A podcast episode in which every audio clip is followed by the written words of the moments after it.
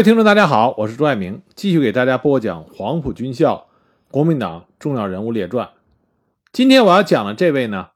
也是黄埔军校曾经的政治部主任，很多人都知道他的名字，也听说过他的名字，因为他的名字比较有特色。但很多人呢，对他的具体事迹知道并不多。他对于国共两党来说，都是德高望重的前辈。这个人就是邵立子。我当时看《近现代史》，一看到邵立子的名字就记住了啊，因为这个名字又好记，而且还很有特色。邵立子呢是绍兴人，他原来的名字并不叫邵立子，他改这个名字是根据《后汉书》中“有子天所弃，立子天所负”之句，所以就取“立子”一词为笔名，自称为勤劳之人。后来呢？大家就管他叫邵立子。邵立子很早就是才学出众，他曾经在光绪二十九年中过举人。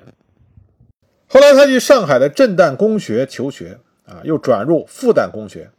在那里他结识了于右任。邵立子和于右任两个的关系非常好，啊，成为莫逆之交。而且邵立子和于右任的墨宝，这是公认的，在国民党内部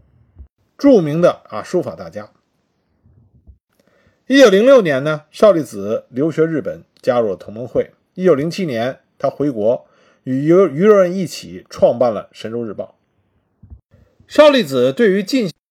现代中国主要的贡献之一，就是他是中国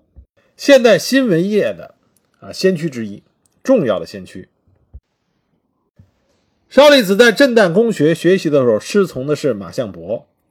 在新文化思想的熏陶下，他逐渐的意识到，唯有革命才能拯救颓败的中国。所以，他和他的好友于右任经常在进步报刊上发表文章，抒发自己的政治见解。但是，当时的报纸呢，多是刊登一些鼓吹清廷统治的文章，而与其辩论的文章呢，一般是不予刊发。这就让邵力子和于右任诞生了。想自己创办报纸的愿望。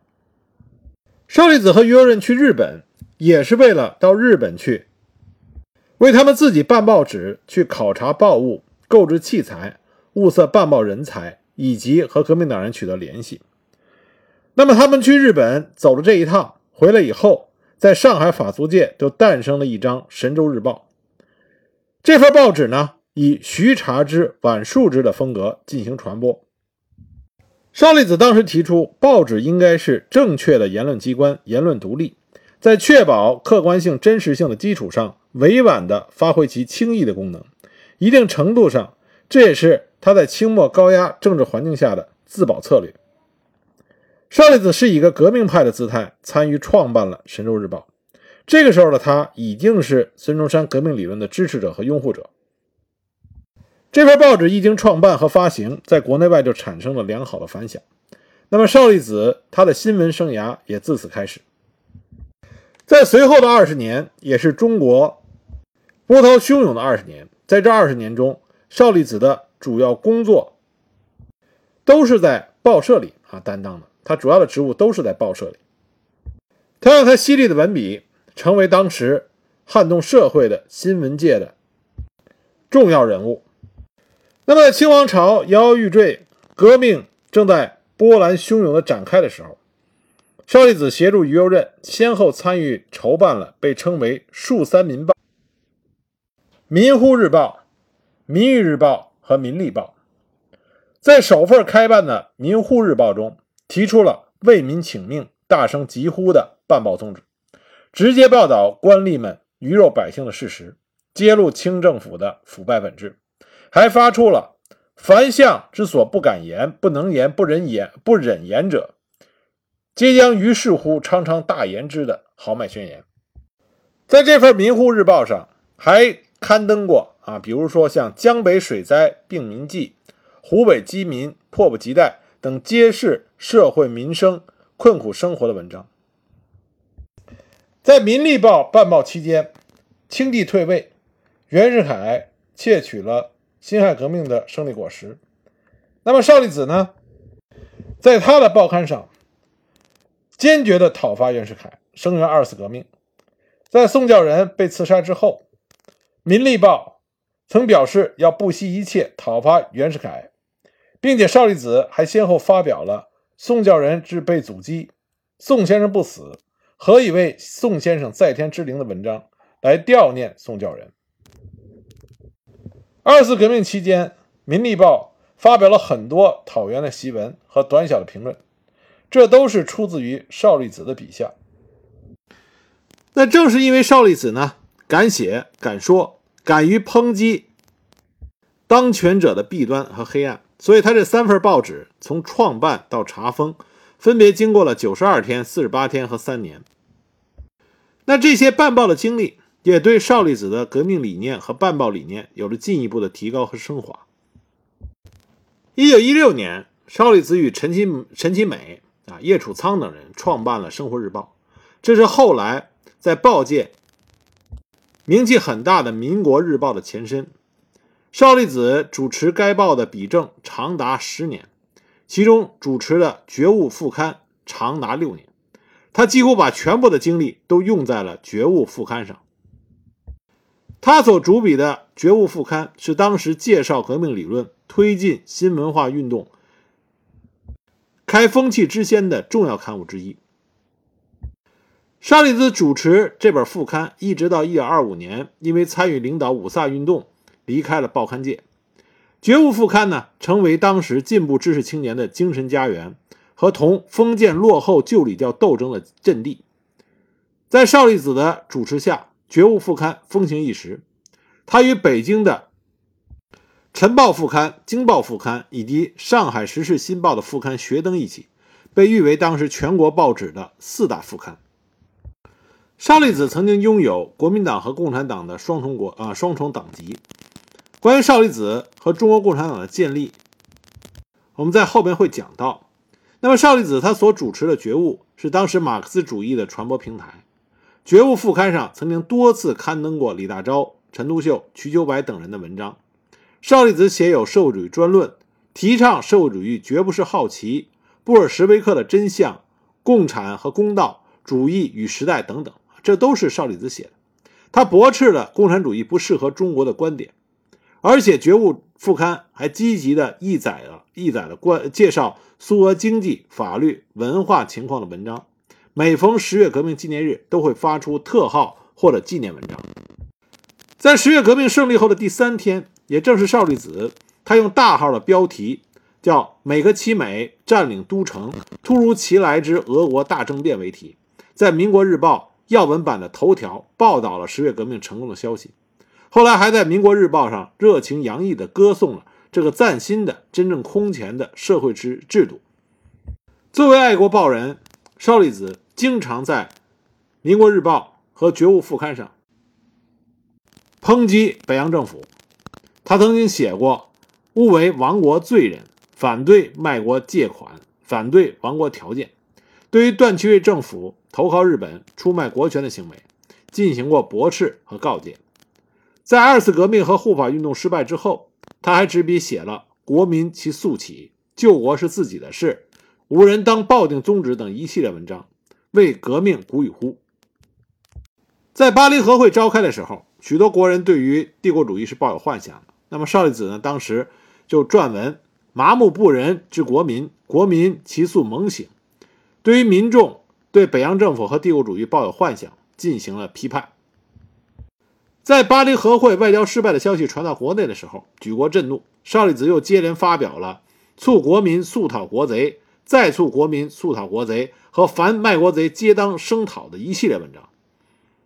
当五四运动爆发的时候，邵力子又为其鼓舞造势，再发表了一致讨喊“讨贼为第一义，和会当首讨卖国贼”。等战斗檄文，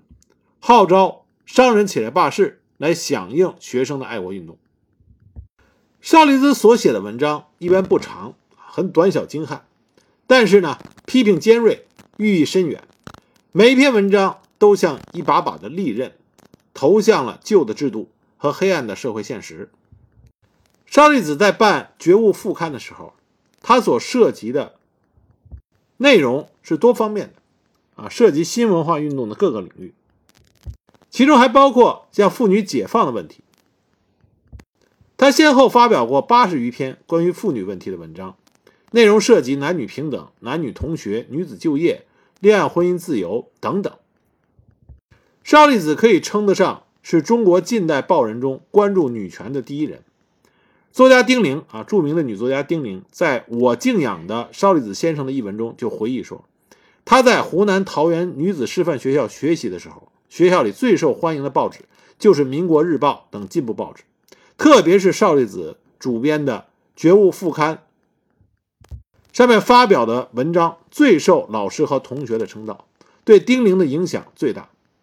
他认为邵力子先生是生疏的遥远的智者大人物。亲近的老师般的知心朋友，由此可见邵力子的文章对进步青年的影响有多么的大。而且在邵力子的文章中，他很早就认识到了青年学生和劳工阶级在革命中的作用，就发出了优待学生、劳工神圣的呐喊。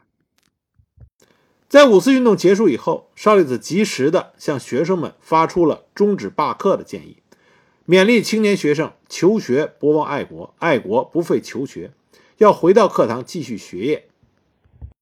他曾经写过文章，对英国1921年的工人大罢工进行介绍，并且认为这次罢工的所以出现，而且规模空前，是因为英国的劳工阶级有了严密确实的组织。这实际上是倡导中国的劳工阶级团结起来，建立自己的组织。他号召青年学生应该和劳工阶级紧密地团结在一起。他发表过啊，发表过一篇文章。叫青年学生投身工厂的两重使命，号召青年到工厂中去，真实的与工人做朋友。一方面自食其力，亲身锻炼；另一方面呢，唤起工人的觉悟，使他们能够明白自己的地位，这是互助的必要。邵力子作为当时中国报业界的领军人物，他在编辑上有两个主要的特点：第一个呢是重视编读往来和编读的互动。就是他的新闻作品里边，经常提到和读者来信的啊互动，以及对读者所提出问题的回答。而且呢，这些回答和反馈寥寥数语，点中题意。他的再一个特点呢，就是善用对同一个问题做连续报道，也就是说，经常会对同一个问题接连几天，以同一个题目或者相关联的题目连续性的撰文加以阐述。比如说，他曾经写过安福系的把戏，的确是安福系的把戏，安福系又来闹把戏，这就是一系列的文章。再比如说，促国民速讨国贼，再促国民速讨国贼，凡卖国贼皆当声讨，何会当首讨国贼，一致讨贼，讨贼第一义。这是一系列的抨击北洋政府卖国行径的文章啊，循序渐进，步步为营。层层展开啊，给广大的读者留下了非常深刻的印象，也具备了强大的号召力。这在当时的新闻界是相当超前、超前，并且具有开创性。而邵力子在办《觉悟》副刊的时候，另外一个重要的贡献就是传播马克思主义，介绍俄国的十月革命。毛主席在《新民主主义论》的文章中就说过，那时候。以共产党的《向导周报》、国民党的上海的《民国日报》以及各地的报纸为阵地，曾经共同宣传了反帝国主义的主张，共同反对了尊孔读经的封建教育，共同反对了封建古装的旧文字和文言文，提倡了以反帝反封建为内容的新文学和白话文。毛主席提到的这个《民国日报》，实际上指的是他的副刊《觉啊觉悟》，就是邵力子。主持的啊那个副刊，《民国日报》实际上是国民党的中央机关报，《民国日报》的总主编是叶楚仓，叶楚仓呢是国民党右派理论家。那么《觉悟》呢副刊呢是由邵力子来主持，协助邵力子编辑《觉悟》副刊的就是翻译《共产党宣言》的陈望道。因为叶楚仓是国民党右派，那么《民国日报》的社论一般是由他操刀，《觉悟》呢是由邵力子负责。叶楚仓给觉悟的稿子，邵力子一般来说都不用，都是直接扔进废纸篓。所以觉悟常发表与《民国日报》社论唱反调的社论，那么就引起了《民国日报》正版大家不看，争着去抢副版看啊，副刊看的这么一个现象。邵力子对马克思主义的兴趣是来自于李大钊。李大钊当时主编的《马克思主义研究专号》以及他写的《我的马克思主义观》，这让邵力子读了之后非常的佩服。所以李大钊的文章呢，邵力子每一篇必读，并且向陈望道借来了许多日本版的马列著作，进行了深入的研究和学习。邵力子主持下的《觉悟》副刊发表的宣传马列主义的政论性文章高达九百五十篇，特别是对社会主义进行了专门的介绍。他自己呢也写了很多的作品，比如说提倡社会主义绝不是好奇，布尔什维克有真相，救中国的对症良药，社会主义与共妻，读苏维埃俄罗斯代表加拉汉式宣言等等。另外呢。他以显著的位置和优先的篇幅刊登了当时一批共产党人的文章，在《觉悟》副刊上发表过文章的共产党人啊，共产党人有李大钊、陈独秀、李达、瞿秋白、李汉俊、恽代英、陈望道、石存统、沈雁冰、沈泽民、萧楚女、向景瑜、包惠僧、刘仁静、张闻天、张太雷、方志敏、任弼时、罗章龙等等。也就是说，中国共产党早期的。理论家和宣传家基本上都在《觉悟》副刊上发表过文章啊，共计二百多篇。那么，除了共产党人的文章以外，另外具有社会影响力的进步文化人士也纷纷在《觉悟》副刊上发表过文章。鲁迅在一九二一年五月到一九二三年八月间，在《觉悟》副刊上就发表了评论、小说、翻译作品十四篇。鲁迅最著名的作品《呐喊》，他自序。这本书的自序也是在《觉悟》上首发的。邵力子还自己亲自主笔，在文坛消息这一栏里边介绍鲁迅的创作动态，并且把鲁迅的小说集的出版誉为划时代的小说集。五四运动之后，邵力子感觉到在中国实现苏俄一样的社会主义革命将成为可能，所以呢，他对于马克思主义还有十月革命的宣传更加的注重。他希望将《觉悟》副刊办成促进新文化运动和宣传马列主义的重要基地。《觉悟》副刊上宣传马列主义是很有特色的，他做到了四个结合：把译载马列主义的原著和运用马列基本观点撰写专论结合起来，把宣传马列主义、社会主义和介绍苏俄各种制度联系起来，把宣传马列主义、社会主义与批判反马列主义和反社会主义的思潮结合起来。把宣传马列主义与指导中国革命实践结合起来。正是因为邵力子对于十月革命和五四运动的无比热情，使他和共产主义的理想越贴越近。因此呢，他就积极投身于在上海发起和建立马克思主义研究会和创建中国共产党。一九二零年初，陈独秀和李大钊等人开始探讨在中国建立无产阶级政党的问题。所以相约呢，分别在南北方开展筹建中国共产党的工作。南方是由陈独秀负责。那么陈独秀来到上海以后，实际上就入住于邵力子的家中。一九二零年五月，邵力子在上海与陈独秀一起会见了经李大钊介绍从苏联来华援助中国筹建中国共产党的共产国际代表维金斯基夫妇。之后呢，陈独秀和邵力子为主发起组织了马克思主义研究会。当时参与发起马克思主义研究会的人还有陈望道、李达、李汉俊、施存统、沈玄庐、戴季陶、杨明斋等。陈独秀负责作为书记。当时主要活动的场所就是在陈独秀家里和邵力子家里。作为马克思主义研究会的重要成果，1920年8月，陈望道翻译的《共产党宣言》在上海正式的公开出版发行。随着《共产党宣言》的出版，上海共产党小组宣告成立，成员就是刚开始我们说的那八个人。那么成立会到会的呢？这八个人里边，七个人明确表示正式参加中国共产党，只有戴季陶在成立会上明确表示不参加。至于他不参加的理由，在前面讲戴季陶的时候我们已经讲到了。那么上海共产党成立的时候，磕磕碰碰，也不是一帆风顺。除了戴季陶明确的表示不能参加以外，大家对于成立组织意见也不尽一致。当时主要有两种意见，一个呢是建立严密的组织过组织生活，那么另外呢，一种意见是赞成成立严密的组织团体，但是自己不能积极的参加组织生活。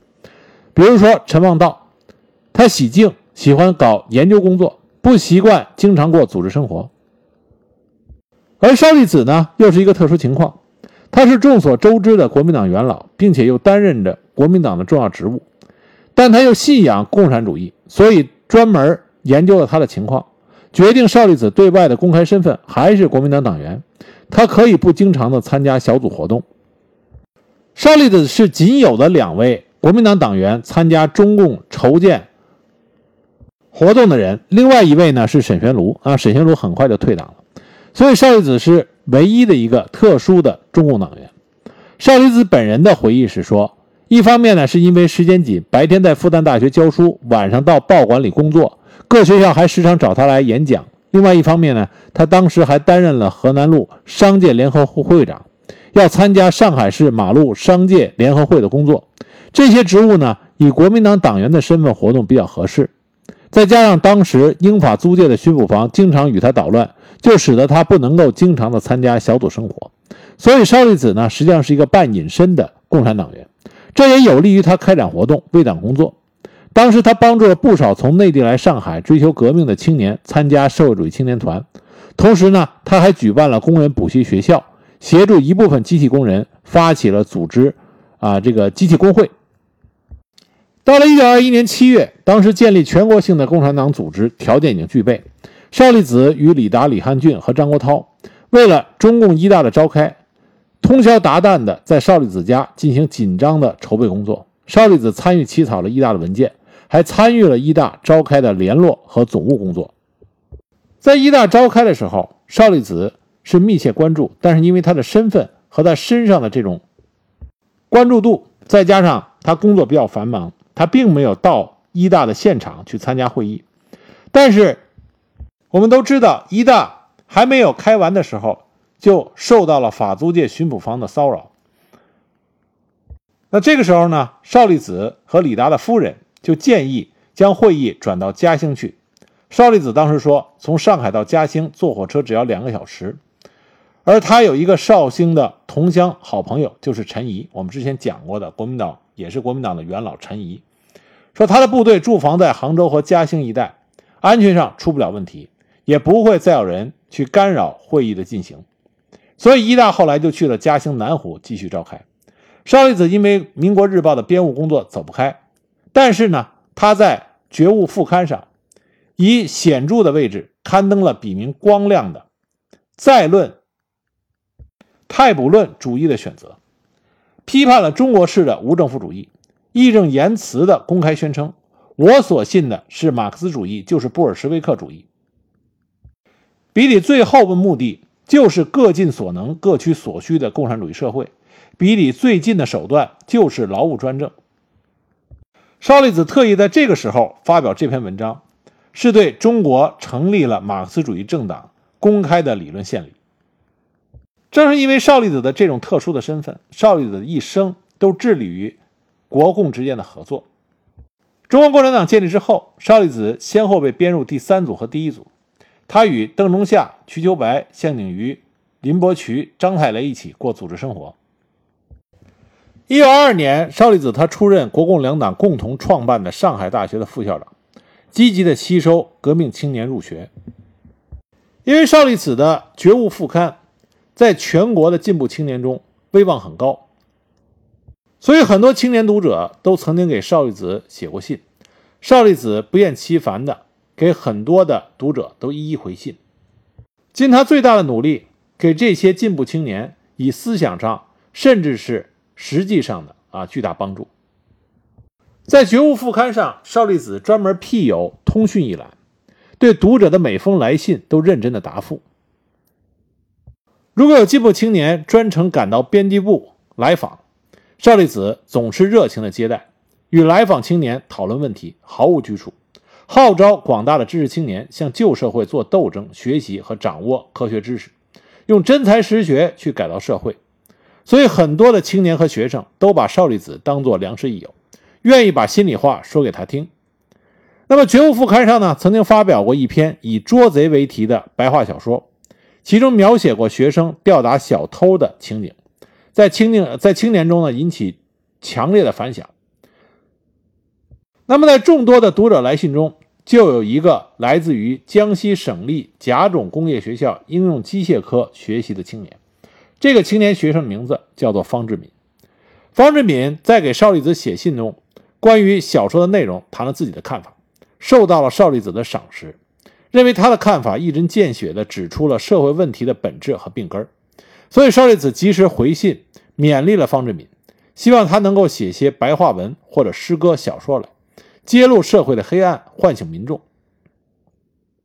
方志敏呢，在邵力子的鼓励下，开始写起散文诗，并且在酝酿构思的时候，把内容大意写信告诉邵力子。邵力子在回信中充分的肯定了方志敏的构思，并且希望他迅速的写出诗稿。那么很快，方志敏就将他的作品给《觉悟》副刊寄过去。一九二二年五月和六月，《觉悟》先后发表了方志敏的白话散文诗《哭声》和《呕血》。一九二二年七月，方志敏从江西九江赴上海，很快就去《民国日报》的报馆拜会了邵力子。当时，邵力子了解到方志敏在上海举目无亲、没有经济来源的时候，就热情地挽留方志敏在他的家里小住，让方志敏与其在复旦大学就读的儿子同事，并且安排方志敏到报馆做夜班校对工作。后来，方志敏搬到《民国日报》租用的房子里去住，还时常到邵力子家里边去拜访交流。在邵力子的帮助下，方志敏在大学旁听邵力子、恽代英等主讲的课，还结识了陈独秀、瞿秋白等人，找到了中共党组织和领导机关。后来，方志敏又创作了一部白话小说，邵力子读着读了以后，将这个作品取名为《谋士》，还亲自撰写了随感录，对作品做了肯定的评价，并且在《觉悟》副刊上予以刊载。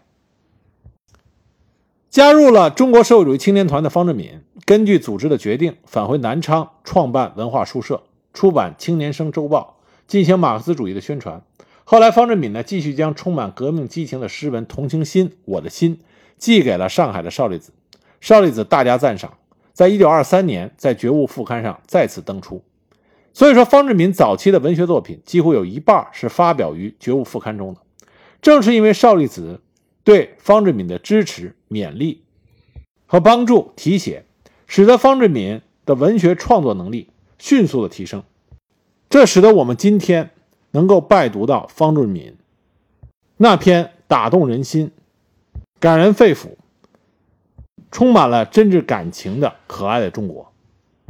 一九二四年一月，中国国民党第一次全国代表大会在广州召开，邵力子因为在上海要办刊物，没有赴会。所以缺席缺席当选为中国国民党第一届候补中央执行委员。一九二四年二月，任国民党上海执行部工农部秘书，领导长江一带各省党务，宣传新三民主义，积极贯彻联俄联共扶助农工的三大政策。期间呢，还积极执行了国民党一大决议，秘密在上海代大学代办黄埔军校招生事宜。从此呢，邵力子与黄埔军校结缘。一九二五年夏，邵力子因为参加领导了五卅运动，被上海护军使下令通缉，离开了上海，赴广州。其实呢，他是应蒋介石的邀请，赴任黄埔军校秘书处处长。邵力子回忆他赴黄埔军校任职前后的情形的时候，他是这么写的：他说那个时候党组织给我的任务我都做了，主要是反帝反封建。那么一九二五年五卅运动之后，我离开了上海，因为蒋介石叫我去黄埔军校。同时，我在上海受到反动势力的注意，不便继续待下去。我到黄埔之后，才公开了共产党员的身份，参加党的组织生活。一九二五年五月二十五日，蒋介石呈请中央执行委员会任命邵力子为黄埔军校秘书处处长。蒋介石对于黄埔军校的很多事情以及官佐的任命，都是通过邵力子上传下达，并且呈请办理的。那么，邵力子在黄埔军校都做了哪些工作？那为什么后来邵力子？退出了中国共产党呢？那么下一集呢，我再给大家具体的讲。